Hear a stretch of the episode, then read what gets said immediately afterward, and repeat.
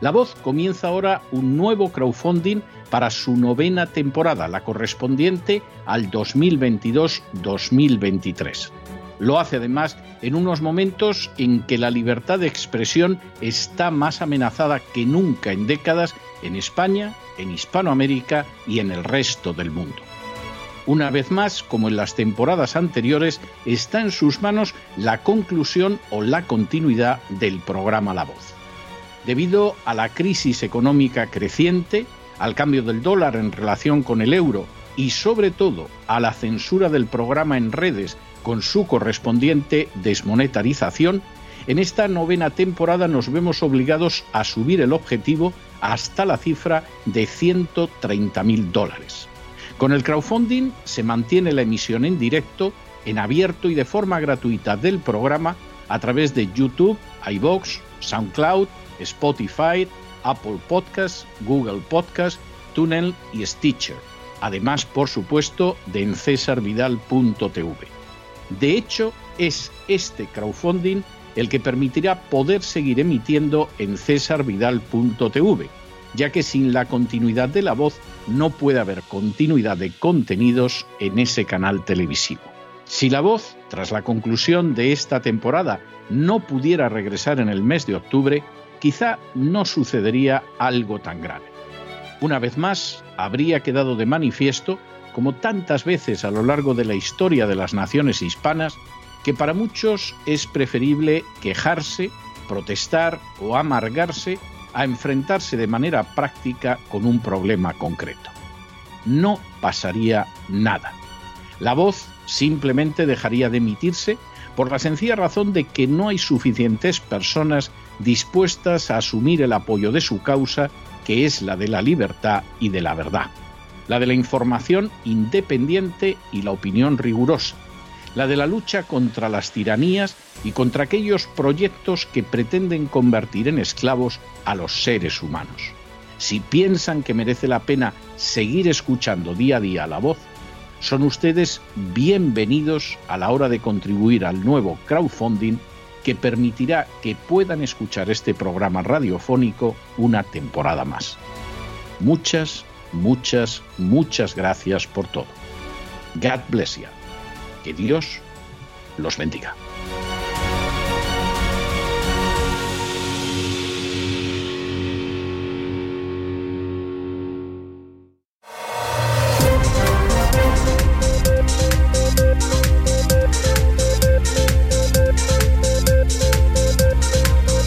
Las noticias del día. Estamos de regreso y estamos de regreso para dar inicio a nuestro boletín después de ese editorial que hemos dedicado al Ministerio de la Verdad que ha puesto en funcionamiento el presidente Biden. Esto es una auténtica vergüenza, pero es verdad a nadie le puede sorprender que encaja a la perfección con la política liberticida que defendió Biden incluso antes de llegar a la Casa Blanca. ¿A quién ha colocado al frente del Ministerio de la Verdad? Pues a una señora que es conocida por dedicarse no a combatir la desinformación, sino a mentir descaradamente y a difundir desinformación. Empezó haciendo su posgrado en Ucrania apoyando a los golpistas del 2014 o sea, desinformación, pero, pero vamos, de la manera más descarada. Y luego cuando llegaron las últimas elecciones presidenciales, era una de estas personas que decía que no existía el ordenador personal de Hunter Biden, que vaya si existía y hay que ver lo que había. Y aparte de eso, se dedicó a difundir otro tipo de mentiras, falsedades e inmundicias que surgían de las zaurdas del Partido Republicano. Es decir, esta señora es una embustera que además se sabe que su profesión ha sido difundir embustes. Bueno, pues esta es la que supuestamente va a acabar con la desinformación. Hasta ahí la cosa es grave, pero ahora viene la siguiente. La desinformación que se quiere combatir es aquella que va dirigida a negros e hispanos, es decir, por lo visto, los blancos, los caucasianos de este país, la desinformación parece que nos afecta menos, pero si fuéramos hispanos o fuéramos negros, entonces ya la desinformación nos puede afectar más. Y fíjense ustedes, tanto hispanos como negros votan de manera mayoritaria al Partido Demócrata. Alguno dirá, los cubanos de la Florida no, los cubanos de la Florida también. Pero es verdad que todavía hay un porcentaje muy alto de los cubanos de la Florida que votan republicanos, sobre todo la gente más mayor. Pero, por ejemplo, en México, en Arizona, en Nuevo México, en California, etcétera, el voto hispano es mayoritariamente demócrata. Y con el voto de los negros, pues pasa exactamente igual. Y además mayoritariamente, no como el voto cubano del sur de la Florida que está 50-50, en algunos casos por delante los demócratas, pero bueno, todavía hay un voto republicano importante cubano en el sur de la Florida. No es el voto en general hispano de Estados Unidos. O sea, vamos a dedicarnos a manipular a los negros y los hispanos, que hombre, eh, no queremos decirlo, pero da la sensación de que ya se está diciendo que son tontitos y por lo tanto se les va a manipular mejor. ¿Y cuál es la segunda área de desinformación, de mentira, de propaganda engañosa que va a difundir el Ministerio de la Verdad de Biden? Lo referente a Ucrania. Claro, porque en Ucrania resulta que al menos desde la época de Obama hemos abierto laboratorios bioquímicos que quebrantan la legalidad internacional porque en Ucrania estamos ayudando a grupos abierta y confesamente nazis, porque en Ucrania el hijo del actual presidente de los Estados Unidos ha ganado millones con actividades que son absolutamente ilegales, porque en Ucrania nos hemos permitido en un momento determinado presionar a Poroshenko, que surge del golpe del 2014, el golpe de Maidán, para que destituyera a un fiscal que investigaba a la empresa que le pagaba una pasta impresionante, un dineral, un platal al hijo del actual presidente de los Estados Unidos. Y por lo tanto, la desinformación que se va a combatir es en dos áreas absolutamente partidistas. Esto es una vergüenza, esto es anticonstitucional, esto podría ser hasta criminal. Y no sorprende a quien se ha puesto al frente. Claro, para más remate, esto es algo que deriva del Servicio de Seguridad Nacional, que se supone que protege las fronteras. Entonces, en vez de proteger la frontera sur, que lo está haciendo rematadamente mal la administración Biden, porque lo está haciendo rematadamente mal, pues lo que sucede es que nos dedicamos a ver que no llegue cierta información a la población americana en general y sobre el tema de Ucrania, no sea que se enteren de lo que pasa en Ucrania y este país se convierta en un clamor, como pasó en Vietnam, con menos razones, además hay que decirlo, sino que además que no le llegue cierta información a los negros o a los hispanos, no sea que se nos salgan del corral. Esto es algo repugnante, esto es algo asqueroso. Y esto es algo que hay que frenar pero inmediatamente, porque si esto no se frena, qué mal futuro le espera a los Estados Unidos, bueno, y con Estados Unidos al resto del mundo. Esto contábamos en el editorial, se lo hemos resumido ahora y llegamos a nuestro boletín, pero antes de entrar en el boletín les tenemos que dar las noticias del crowdfunding. Ustedes saben que hace tres días, literalmente, no es una expresión simbólica, empezamos el crowdfunding. Bueno, en estos momentos, mientras se emite esto, el crowdfunding ya ha superado más que holgadamente el 42% de la meta que tenía establecida. Va realmente como un tiro sin precedentes y de una manera extraordinaria. Pero nosotros volvemos a repetirles lo que siempre les hemos dicho, porque se puede estar o no se puede estar de acuerdo con nosotros, pero nosotros somos muy coherentes y muy íntegros con lo que sostenemos. Y en este sentido, desde luego no nos van a pillar convertidos en furcias mediáticas ni cosa parecida. Este programa se mantiene cada año porque ustedes lo mantienen porque ustedes votan que el programa siga. Y si este programa en un momento determinado no pudiera emitirse, solamente sería por el hecho de que ustedes han decidido que el programa no siga. Porque ustedes han decidido que, bueno, pues que no les interesa, no van a seguir apoyando al programa, no lo votan en el crowdfunding como todos los años y entonces el programa no puede seguir. Esa es la realidad. Por supuesto, el programa sigue y ha seguido hasta ahora, pero por el respaldo de ustedes. Nosotros no les pedimos dinero. nosotros no se nos ocurriría jamás impetrar, Dios sabe que sagrado principio para que participen en el crowdfunding. Es más, somos absolutamente contrarios a ello. Nosotros pensamos que los que mejor saben lo que tienen que hacer con su dinero son aquellos que han ganado ese dinero. Y como ellos han ganado ese dinero, ellos lo tienen que hacer. Hay que desconfiar de los políticos, de los inspectores buscabonus y esbirros de la agencia tributaria, de los clérigos, de los jefes de ONGs, etcétera, que pretenden que saben mejor que ustedes cómo emplear su dinero. Las aportaciones al crowdfunding de la voz son muy modestas, pueden llegar a ser aportaciones de cierta entidad, pero pueden ser perfectamente muy modestas, lo que les puede costar tomarse un par de cafés o un refresco. Pero nosotros lo hemos dicho durante años y lo seguimos diciendo. Que usted de pronto echa un cálculo y dice, bueno, estos son 10 dólares, son 15 dólares, prefiero tomarme un par de cafés, pues sole sus cafés. Hace usted muy bien. Nosotros no se lo vamos a echar en cara porque hace usted lo que tiene que hacer. Usted se ha ganado sus 10 dólares o sus 10 euros y decide con ello tomarse un par de cafés, haga usted lo que quiera, que ese dinero lo ha ganado usted, no deje que se lo quite nadie. Que usted decide que colabora con el crowdfunding de la voz, nosotros se lo agradecemos desde lo más profundo de nuestro corazón. Que usted decide, por el contrario, que se lo, en fin, emplea ese dinero en tomarse un café, un zumo, cualquier cosa, hace usted muy bien y no tolere que nadie se lo reproche, porque mejor que usted, que lo ha ganado, nadie le puede decir lo que hacer con su dinero. No se deje usted quitar un céntimo por nadie. Cuando alguien le dice que puede utilizar ese dinero si se lo da el mejor de lo que lo hace usted, seguramente tiene usted delante un ladrón, un estafador y un canalla. No haga caso. Mejor que como usted decide emplear el dinero, no lo va a decir nadie. Nadie. Ningún burócrata, ningún funcionario, ningún político, ningún clérigo le va a decir mejor que usted en lo que tiene que emplear el dinero. De modo que no les haga ningún caso y actúe como lo vea. Y en este caso, igual, exactamente igual.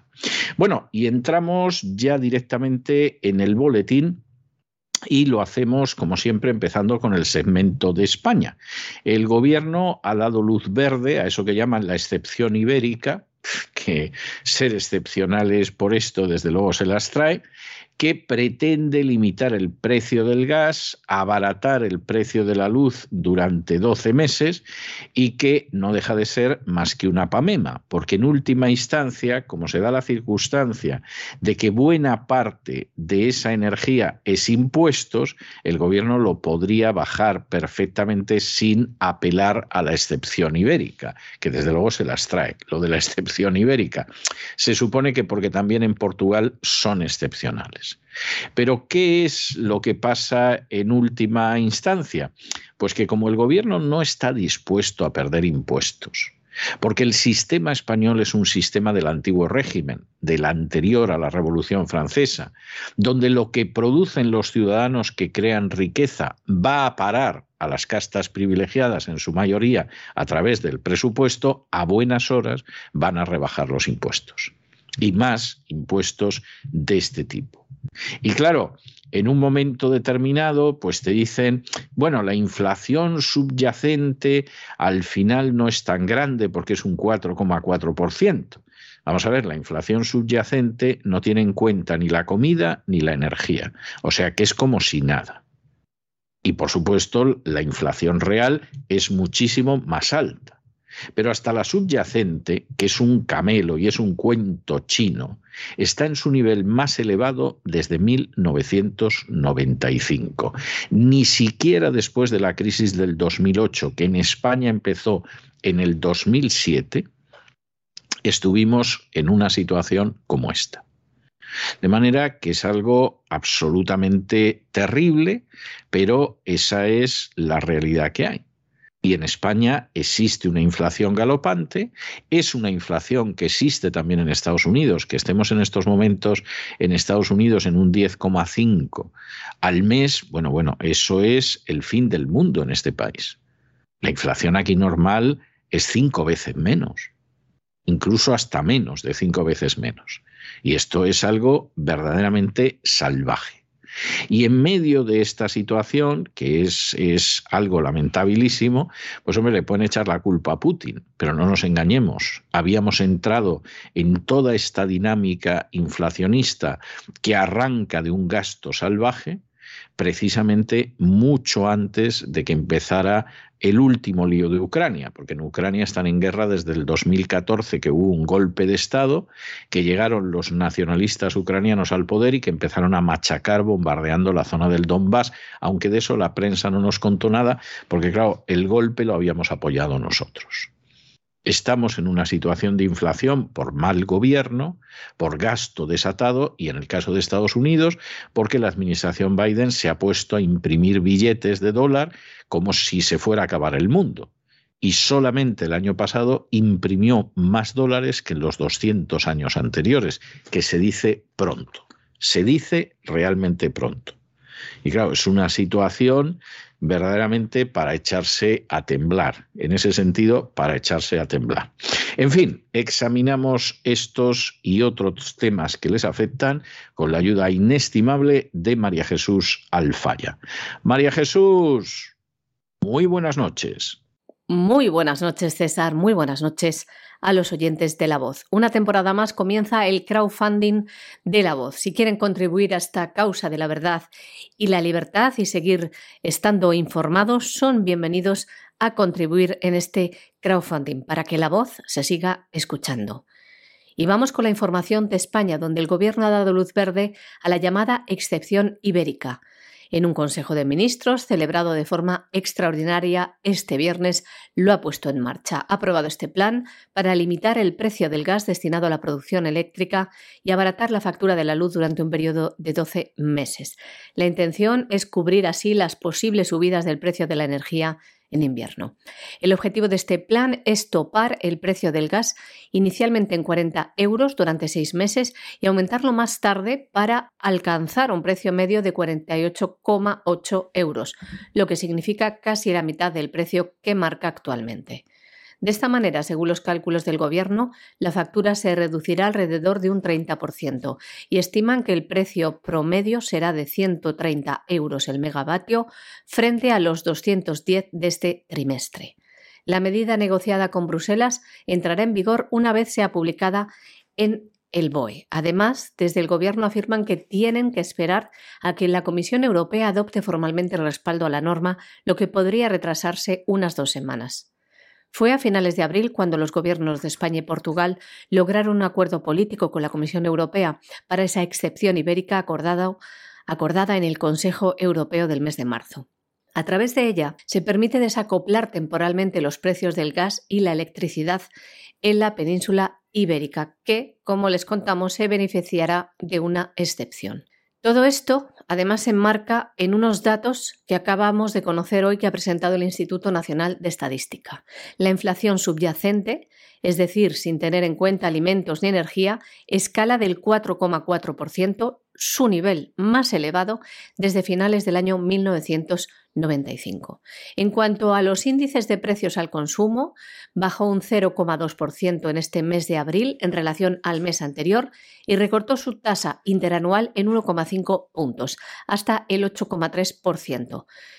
Este motivo es el abaratamiento de la electricidad y las gasolinas. Y pese a que el IPC sigue en niveles inusualmente elevados, este indicador no baja tanto en un solo mes desde hace 35 años, concretamente desde enero del año 1987. El mes de abril es además el primer descenso que experimenta la inflación tras dos meses de fuertes ascensos, que llevaron al IPC a situarse en marzo en el 9,8%, su tasa más alta en casi 37 años. Por su parte, los precios de los alimentos registraron en abril una tasa interanual del 10,1%, es decir, más de tres puntos superior a la de marzo, por la subida generalizada de la mayoría de sus componentes, destacando el encarecimiento de la carne, del pan, de los cereales, las legumbres, hortalizas, la leche, el queso y los huevos. También subieron en abril los precios de los servicios de alojamiento y de la restauración y también de los paquetes turísticos. Para la siguiente noticia les vamos a obligar a hacer un poco de historia. Les vamos a pedir que vayan ustedes al 31 de enero del año 91, hace ya mucho tiempo de esto, cuando un histórico terrorista de ETA, Juan Carlos Iglesias Chouzas, alias Gaddafi, asesinó por la espalda asestándole cinco disparos nada menos a un guardia civil que se llamaba Francisco Díaz de Cerio. Francisco Díaz de Cerio dejó una mujer viuda, dejó dos hijos muertos y como dos semanas más tarde, aunque no cabía la menor duda de que el asesinato lo había perpetrado ETA, hubo dos comunicados en los que se reivindicaba el asesinato. ¿Eh? Estamos hablando de una época dura, especialmente dura, de ETA. Bien, en un momento determinado a Juan Carlos Iglesias Chouzas acaban eh, echándole el guante, lo condenan, etcétera, etcétera, etcétera. Pero, mientras tanto, la justicia del Tribunal de Derechos Humanos de la Unión Europea dicta una sentencia en el caso de otro terrorista, que era el caso de Letarra Xavier Atristain. ¿Qué dicta la justicia de derechos humanos? Pues lo que viene a dictar, y esto es algo muy lamentable, es que la legislación antiterrorista impulsada por el Partido Socialista era una auténtica chapuza, era un desastre jurídico. Y el Partido Socialista, pensando que avanzaba en la lucha contra ETA, pues por ejemplo, había insistido en que durante las primeras horas de detención de un terrorista de ETA, aplicándole esa legislación, no podía tener, un eh, no podía tener el terrorista detenido, el presunto terrorista, acceso a un abogado de su elección, no podía recibir consejo legal durante el interrogatorio policial y además se le mantenía incomunicado. Bien, esto el Tribunal de Derechos Humanos de la Unión Europea decide que es intolerable en el caso de Letarra Xavier Atristain y en un momento determinado anula el procedimiento. ¿Qué sucede con esto? Pues que todos los procedimientos contra terroristas de ETA que en su día se conocieron aplicando la legislación antiterrorista del Partido Socialista, insistimos, una legislación que podría tener la mejor intención del mundo, que era combatir el terrorismo, pero que en términos jurídicos era bochornosa, pues toda esa gente le van a anular las sentencias. Y todos esos terroristas no solo es que van a salir a la calle en el supuesto de que todavía estén en prisión, sino que además recibirán una indemnización del Estado. Concretamente, la Audiencia Nacional pues, ha absuelto a Juan Carlos Iglesias Chouzas por un crimen que se cometió en el año 91 y que dejó viuda y dos huérfanos. ¿Y por qué? Pues hombre, porque aunque el terrorista confesó, se considera que la confesión no es válida y que luego los testigos que aparecieron, pues que no tienen un peso suficiente, dado que el terrorista se vio en una situación procesal que era inferior a la de otros detenidos. Esto se puede discutir o no se puede discutir. Pero la legislación antiterrorista que impulsó el Partido Socialista era una chapuza. Realmente estaba muy mal concebida. Uno lo puede entender puede totalmente sentirse identificado con la idea de la lucha contra ETA, pero incluso los que vivimos en alguna ocasión alguna de esas situaciones, te dabas cuenta de que aquello no servía de nada. De pronto te llamaban para estar presente en el interrogatorio de un terrorista, pero no te dejaban asistirlo. Y tú decías, pero si esto es absurdo, o sea, en cualquiera de los casos el terrorista algo sabrá. Estamos conculcando derechos elementales para seguramente en, en, realidad no sacar nada de particular y para que en algún momento este procedimiento lo acabe tumbando un tribunal superior. Y era algo que te percatabas, te percatabas si tenías unos conocimientos jurídicos mínimos, como era mi caso, que en aquel entonces ejercía la abogacía y que de pronto, pues en las guardias de asistencia al detenido, ocasionalmente, en algún caso, me llamaron para alguna detención de este tipo, y tú decías, esto no puede ser. Esto lo van a tumbar en algún sitio. Y han tardado años, han tardado años, pero lo han tumbado. ¿Por qué? Porque jurídicamente hay cosas que no se pueden hacer. y que cuando se hacen, mientras existan ciertos mecanismos de defensa de la legalidad, pues más tarde o más temprano las van a tumbar, como la justicia de la Unión Europea ha ido tumbando una tras otra las normas nuevas de recaudación que en su día se inventó ese personaje incalificable que se llama Cristóbal Montoro. Y es así, o sea, al final no puede ser de otra manera. Entonces, bueno, pues hay gente que dice, bueno, pues nada, para llegar a donde quiero llegar, pues nos sacamos de la manga una ley que pisotea derechos fundamentales y ala, arreando. Y efectivamente, dado que la doctrina Eichmann es la que se aplica en España en muchos casos, es decir, la gente dice esto es una barbaridad, esto es ilegal, esto es inconstitucional, pero obedecemos órdenes y adelante con los faroles, pues efectivamente eso rueda durante un tiempo. Pero claro, al final, más tarde o más temprano, queda de manifiesto que eso era intolerable. ¿Y entonces qué pasa? Pues que miserables asesinos de ETA empiezan a salir en manada de las prisiones. ¿Por qué? Porque las cosas no se hicieron bien. Porque uno no puede actuar como un Montoro o no puede actuar como era aquel gobierno socialista de aquel entonces. Y no puede actuar como el actual gobierno español, que ha hecho otras parecidas en otros terrenos. Y al final eso se cae. Y entonces las consecuencias son escandalosas. Como que terribles asesinos no solo salen a la calle, sino que encima, para terminarlo de arreglar, les van a indemnizar con el dinero que roban a los españoles los sicarios buscabonus. La Audiencia Nacional ha absuelto al etarra Juan Carlos Iglesias Chouzas, conocido como Gaddafi, el asesino del ex guardia civil Francisco Díaz de Cerio, a quien el 31 de enero del año 1991 asesinó de cinco tiros en la espalda. Ocurría en Bilbao y dejaba una viuda y sus dos hijos huérfanos. Un asesino reivindicado dos semanas más tarde en dos comunicados por ETA. Una acción que se enmarcaba en la campaña contra miembros de las fuerzas y cuerpos de seguridad del Estado. Ahora, con esta absolución, la Audiencia Nacional dice acogerse a la jurisprudencia del Tribunal Europeo de Derechos Humanos en el llamado caso Atristain contra España, relativa a las declaraciones prestadas en situación de detención prorrogada e incomunicada.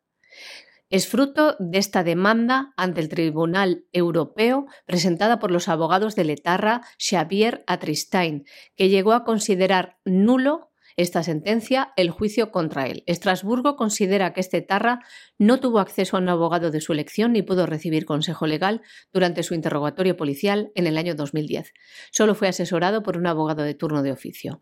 La Audiencia Nacional le condenó a 15 años de prisión y la sentencia del Tribunal Europeo de Derechos Humanos le puso en libertad. Y como ya les advertimos en este programa, esto sentaría un tremendo precedente porque los etarras se van a acoger a esta jurisprudencia para que se excarcele de manera masiva a gran número de presos, y es lo que está pidiendo ya el brazo político de ETA.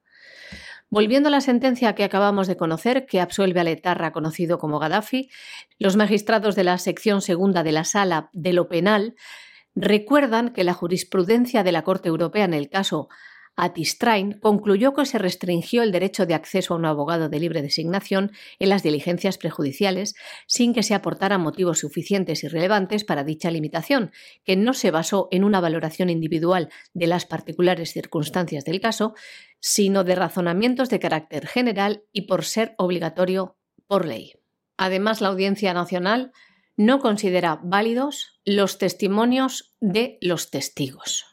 Nos vamos a Hispanoamérica y nos vamos a Hispanoamérica donde Argentina ha vivido los tres días de una marcha de protesta en la que se reclama trabajo y aumentos salariales y se manifiesta en esta conocida marcha federal una política de oposición a lo que son los ajustes que reclama el Fondo Monetario Internacional.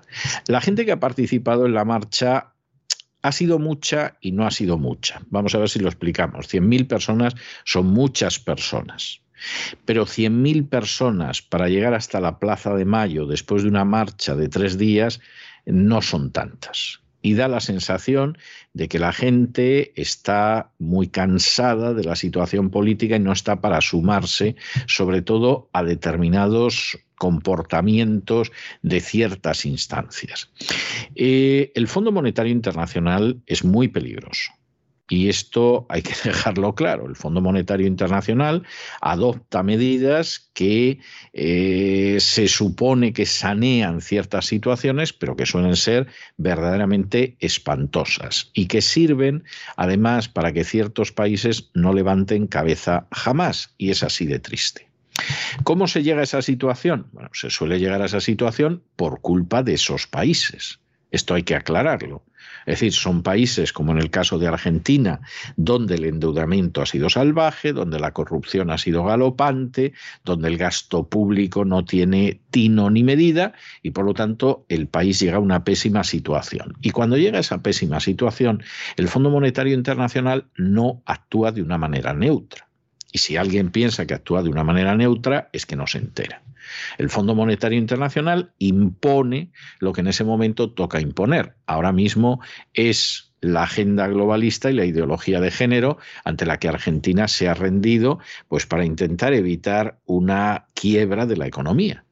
Pero en última instancia, al final, como los problemas no se corrigen, como se sigue con el endeudamiento y el gasto público salvaje y la corrupción galopante, pues al final lo que acaba sucediendo es que las condiciones empeoran y entonces llega el Fondo Monetario Internacional imponiendo unas medidas que tienen un coste tremendo, sobre todo para los más débiles. Y cuando llega esa situación, de pronto pues deciden que van en contra del Fondo Monetario Internacional ante el que se llevan arrodillando años. A esas alturas la sociedad está tan vapuleada, tan golpeada, tan castigada, que realmente capacidad de reacción tiene poca. Y cuando ve que además los que alzan la voz y protestan y claman son precisamente una gente que se da la circunstancia de que ha formado parte de toda la situación que ha desembocado en el desastre, pues claro, esa gente, su autoridad es mínima. Claro, estás pidiendo subidas salariales, pero en un momento en que tiene que haber una contención salarial forzosa. Estás pidiendo ayudas estatales, pero precisamente en un momento en el que hay que recortar los subsidios de manera salvaje, etcétera, etcétera, etcétera. Y llegamos a la tristísima situación de Argentina, que por sus propios pecados se coloca ahí, pero que claro, una vez que se coloca ahí, la manera en que las instancias internacionales la colocan en la mesa de operaciones y le sacan hasta el alma, pues es también absolutamente innegable. Miles de militantes sociales y políticos, principalmente de la izquierda, han participado durante tres días de una marcha de protesta que recorrió parte de Argentina y que confluye ayer en la capital para sumarse a una gran manifestación. Reclaman trabajo y aumentos salariales y también están en contra de las políticas de ajuste que atribuyen al Fondo Monetario Internacional. Es la conocida como Marcha Federal. Alrededor de 100.000 argentinos fueron convocados por estas organizaciones sociales, llegaron hasta la Plaza de Mayo frente a la Casa Rosada. Una marcha que coincidió con un repunte de la inflación del 6% en el último mes, que de esta manera acumula un 58% en los últimos 12 meses, convirtiéndose en el indicador más alto en 30 años. Bueno, y nos vamos a una situación verdaderamente de entusiasmo porque resulta que una de las muchas personas que en un momento determinado decidió marcharse a España para disfrutar del dinero de la corrupción puede, puede, puede, puede que acabe deportada, que acabe extraditada a los Estados Unidos. ¿A quién nos referimos?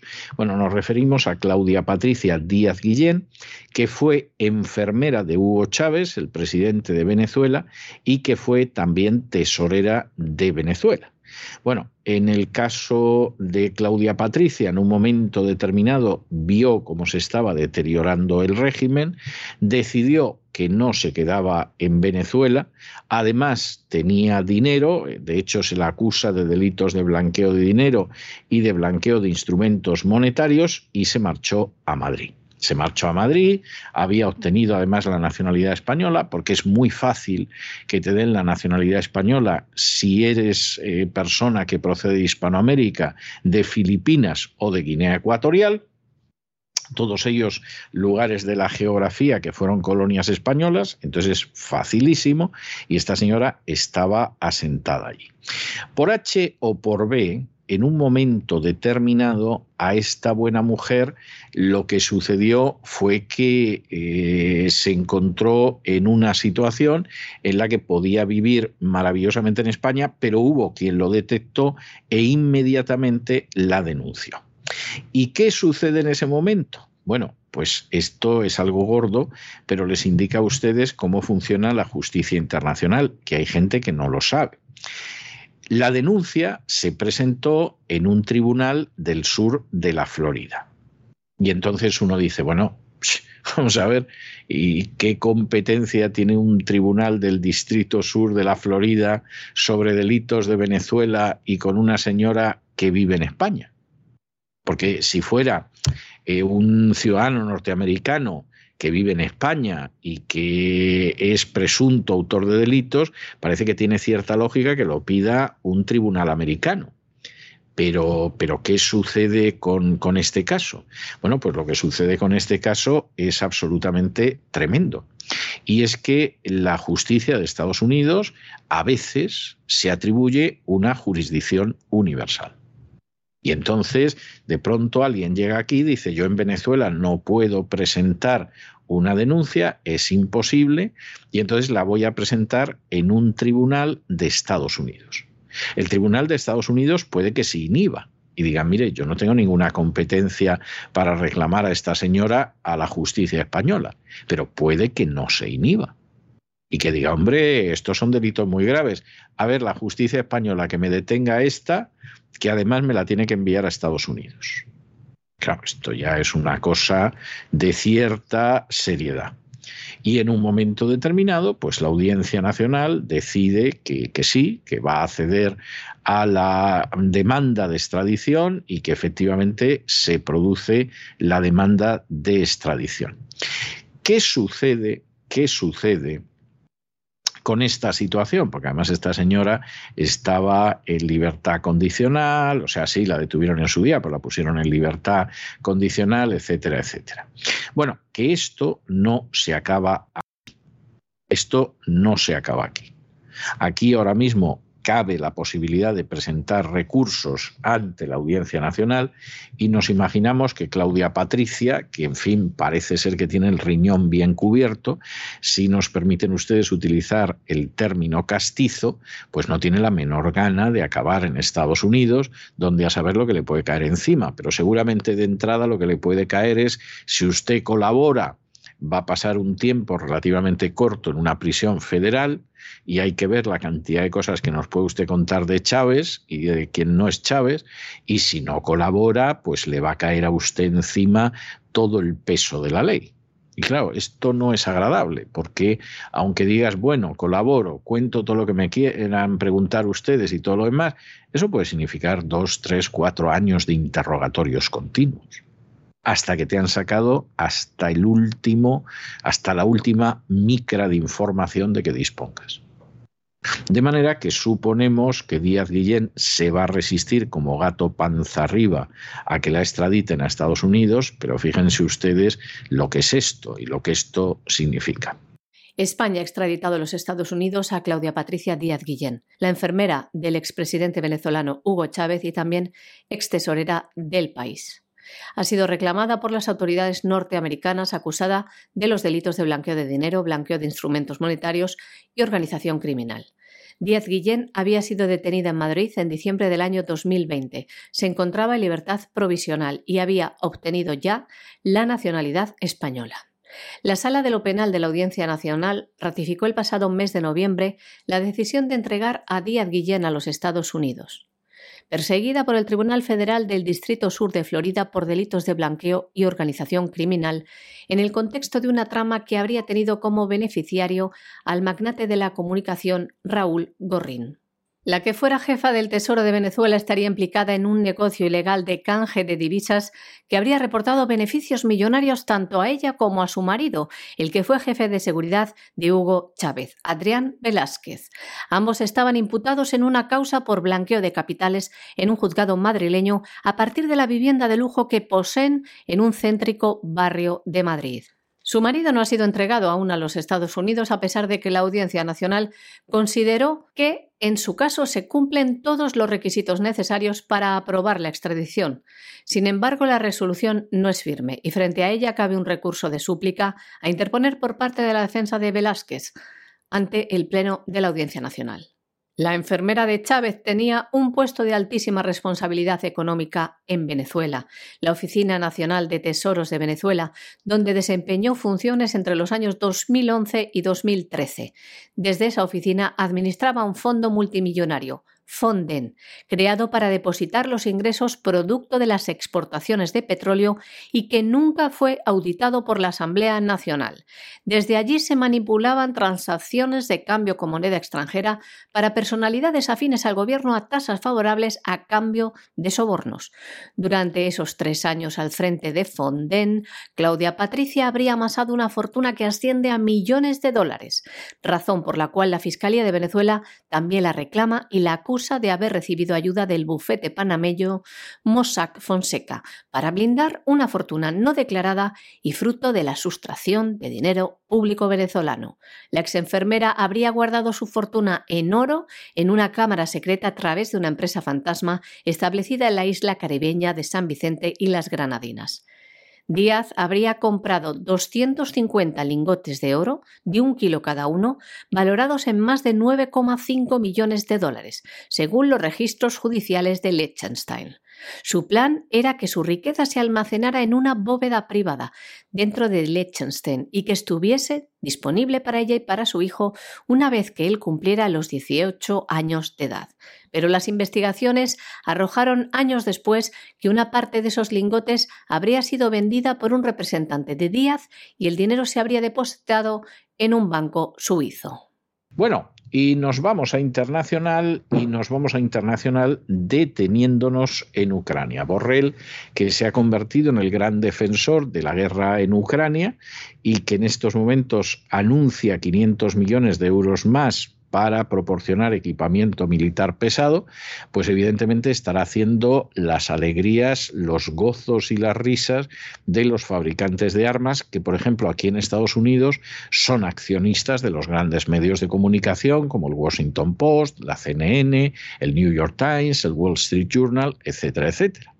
Con lo cual no es sorprendente que en esos medios de comunicación, cada vez que hay oportunidad de que Estados Unidos se involucre en una guerra, todos los articulistas, eh, autores de opinión, los que hacen reportajes, etcétera, te digan que Estados Unidos tiene que involucrarse en esa guerra por los valores más elevados. Por ejemplo, que aumenten los beneficios de las grandes compañías armamentísticas. Esto no te lo dicen, pero es la razón real. Y cuando vas al accionariado de esas compañías, pues eso es algo que descubres y eso es algo de lo que te enteras. Y claro, Borrell le deben de querer, pero vamos, le deben de ver más bonito que a un Saint Louis, a pesar de que cada vez se le pone una cara más diabólica, porque claro, llega un momento en que lo que hay en el interior del corazón va saliendo. Ya saben ustedes ese refrán de que la cara es el espejo del alma. Bueno, pues en el caso de Borrell no cabe la menor duda. Y evidentemente estamos en gastos y estamos en gastos fundamentalmente para que el dinero de los contribuyentes se lo lleven las grandes empresas de armamento, nada de la libertad de Ucrania ni demás pavadas. De hecho, por ejemplo, en el caso de Estados Unidos ya llevamos aprobados más de 40 mil millones de dólares, que se dice pronto, para armas de Ucrania que es una cifra aproximadamente seis veces superior a lo que se gasta en la sanidad americana para combatir el cáncer. ¿Por qué es más importante enviar armas a Ucrania, que es un país que a Estados Unidos ni le va ni le viene en realidad, para sus intereses reales, no los de ciertos lobbies. ¿eh? ¿Por qué eso es más importante que el cáncer de los ciudadanos de Estados Unidos? Bueno, pues porque evidentemente hay sectores de la población que pesan más que otros y los ciudadanos con cáncer no se encuentran entre ellos. En medio de esta situación, y aunque uno se dedica a leer las noticias en Occidente, y vamos, parecería que las fuerzas ucranianas están a punto de entrar en Moscú, la realidad es que no están llevando la mejor parte en este conflicto no la están llevando. Y eso a pesar de que tenían una cantidad de gente en la zona del Donbass ya colocada, que se supone que, en fin, tendrían que, haber machacado a los rusos. Bueno, pues la verdad es que no es así. Y en última instancia, pues ya hace unos días Solana, el carnicero de Belgrado, pedía en Twitter que se fuera a la paz. ¿Cómo, ¿Qué informaciones no tendrá Solana? para que digan eso y Zelensky se ha ofrecido a hablar con Putin sin mediadores, pero siempre que Rusia retire sus tropas de Ucrania, lo cual es de chiste lo cual es de chiste porque obviamente es como decir, bueno, como estamos perdiendo y ustedes han ocupado un trozo del territorio y además han liberado el Donbass y tal, bueno, pues ahora se van ustedes hasta la frontera y hablamos. Ah, esto es un disparate. Pero de nuevo, cuando uno lee entre líneas, se da cuenta de que el propio Zelensky es consciente de hasta qué punto no tiene todo el respaldo que se nos dice continuamente que tiene. Eh, está continuamente presionando a la Casa Blanca para que lo sigan apoyando. Tampoco necesita presionar mucho, pero la verdad es que no para. Habla bastante bien de los Estados Unidos y casi todos los días suelta alguna coz contra la Unión Europea, porque la Unión Europea, pues, eh, aunque está apoyando mucho y ahí está Borrell, sin embargo, esta historia no se la creen puede ir Úrsula von der Leyen y poner la cara esa de ¡ay, qué muertos! ¿eh? Puede aparecer por allí otra gente, puede ir Pedro Sánchez, pero en la Unión Europea no se lo creen, aunque finjan. Y algunos deciden que no fingen como el jefe de la oposición en Eslovaquia o el presidente de Hungría, etcétera. Y por lo tanto, Zelensky tiene que dar algún paso, ¿no? Como para decir, para decir yo quiero la paz, ¿eh? pero aquí Putin se niega a desalojar todo para que nos sentemos a negociar. Hijo, tú eres tonto, en tu casa no hay botijo. O sea, verdaderamente es absurdo, pero eso demuestra que a pesar de lo que diga la propaganda occidental, no parece que a los ucranianos les vaya tan bien. El presidente de Ucrania se ha ofrecido de nuevo a hablar con Vladimir Putin sin mediadores, dice, y sin ultimátums, pero pone como condición que Rusia retire sus tropas de Ucrania. Además, le dice que no debe haber ultimátums en el sentido de que no quiere que Putin les ponga ninguna condición. Y vamos hasta la Unión Europea, donde el alto representante de la misma para la política exterior, Josep Borrell ha anunciado que los 27 van a destinar 500 millones de euros más para financiar el envío de armas a Ucrania. De esta forma, la Unión Europea eleva hasta 2.000 millones de euros los fondos para armar a Ucrania en pleno conflicto. Fondos que paradójicamente se canalizan a través del conocido como Mecanismo de Paz Europeo, con este instrumento, los países de la Unión Europea sufragan el envío de material militar a Kiev, una medida sin precedentes en apoyo al ejército ucraniano, y con la que España ha hecho llegar hasta ahora armamento por valor de 21 millones de euros. Además, Josep Borrell ha apostado por aprobar más sanciones económicas contra Rusia para aislarla internacionalmente. También dice que así contrarresta la desinformación relativa al impacto de la guerra en la energía y seguridad alimentaria y se forma un frente internacional unido en apoyo a Ucrania. Por cierto, hablando de libertad de expresión, las autoridades ucranianas han informado hoy de que han prohibido la entrada al país a 13 periodistas rusos, porque dice que preparan materiales que alimentan la propaganda rusa y publican desinformaciones. Además, les tienen prohibida la entrada en el país al menos durante un periodo de tres años. Y en la última campaña presidencial en Estados Unidos hubo conmovedoras procesiones católicas, sobre todo en estados donde había mucha población católica mm, por la inmigración mexicana, etcétera, etcétera. En Arizona, en California, etcétera, sacaron a la Virgen en imágenes en las procesiones para que llegara a la Casa Blanca un católico que era Biden.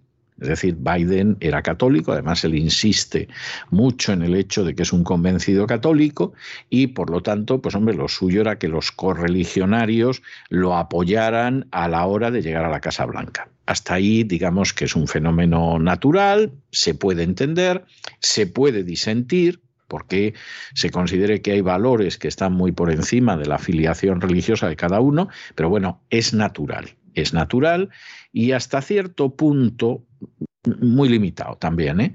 Es comprensible que algunos pensaran, bueno, como en última instancia es católico, se lleva bien con el Papa, se lleva bien con los obispos, etcétera, pues hombre, determinadas cosas no las va a hacer.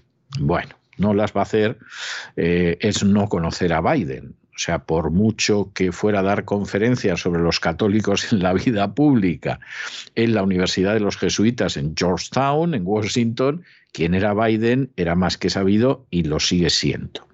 Y el presidente católico Biden está en estos momentos que echa las muelas y echa espuma por la boca porque en el Senado les han bloqueado el intento de aprobar una ley de aborto en Estados Unidos como existe por lo menos cierta posibilidad razonable, luego no sabemos si va a cuajar o no, pero existe cierta posibilidad razonable de que en un momento determinado el Tribunal Supremo de los Estados Unidos derogue la sentencia Roe versus Wade que abrió en 1973 la puerta al aborto, pues los demócratas están locos porque el aborto siga existiendo y entonces han decidido que van a aprobar, van a intentar aprobar una ley federal que obligue a todos los estados, porque claro, esta sentencia del Tribunal Supremo va a hacer lo que tuvo que hacer en 1973 el Tribunal Supremo, y es mantener la jurisdicción sobre el aborto o el no aborto en manos de los estados y en manos legislativo y siempre tuvo que ser así. Y por eso la sentencia Roe versus Wade es muy grave, incluso yendo más allá del tema aborto. ¿Qué ha pasado en el Senado? Pues hombre, que hay que conseguir un mínimo de 60 votos favorables para que se pueda discutir en el Senado esa, ese proyecto de ley pro aborto. Los 50 republicanos han votado totalmente en contra. Ha habido incluso un demócrata que se llama Joe Manchin, que este decidió que votaba además en contra, con lo cual la posibilidad de que fueran 50-50 y que entonces entrara la señora Pelosi, que por cierto también es católica, y apoyara la idea de una ley federal del aborto, se ha ido a hacer gárgaras. La votación quedó con 49 demócratas a favor y 51 en contra, los 50 republicanos y un demócrata, y esto se acabó. Y claro, Biden, el católico Biden, está que fuma en pipa, que diría un castizo, está hecho absolutamente una fiera porque ha visto que el Senado no va a poder sacar adelante un proyecto de ley de aborto. Para que te fíes de la Virgen y no corras otro dicho castizo español, en este caso, para que te fíes de un presidente católico, sobre todo si crees que va a defender algunos valores como puede ser la vida. Biden es un gran defensor de la muerte, de la cultura de la muerte. Y da lo mismo que lo haga ayudando a nazis desorejados en Ucrania que intentando impulsar una ley de aborto en el Senado. Y afortunadamente le ha salido mal y esperemos que no le salga nada bien, porque no hay nada que haya impulsado hasta la fecha Biden que no sea profundamente maligno, inicuo y malvado, que no signifique el final de la familia y de la vida, o que no signifique el final de la libertad, o que no signifique la mentira. Biden es diabólico. Y cuando decimos diabólico, no es que yo pretenda que se dedica a fabricar misas negras, a celebrar misas negras en la cocina de la Casa Blanca. Que yo sepa, no lo hace. No, hay una definición del diablo que aparece en el Evangelio de Juan y que es una definición del propio Jesús. Y lo que define al diablo es que es homicida y padre de la mentira. Las acciones del diablo siempre se caracterizan por el hecho de que se llevan por delante la vida de los demás y además utilizan sistemáticamente la mentira. Biden es eso. Y lamentablemente no solo es su caso.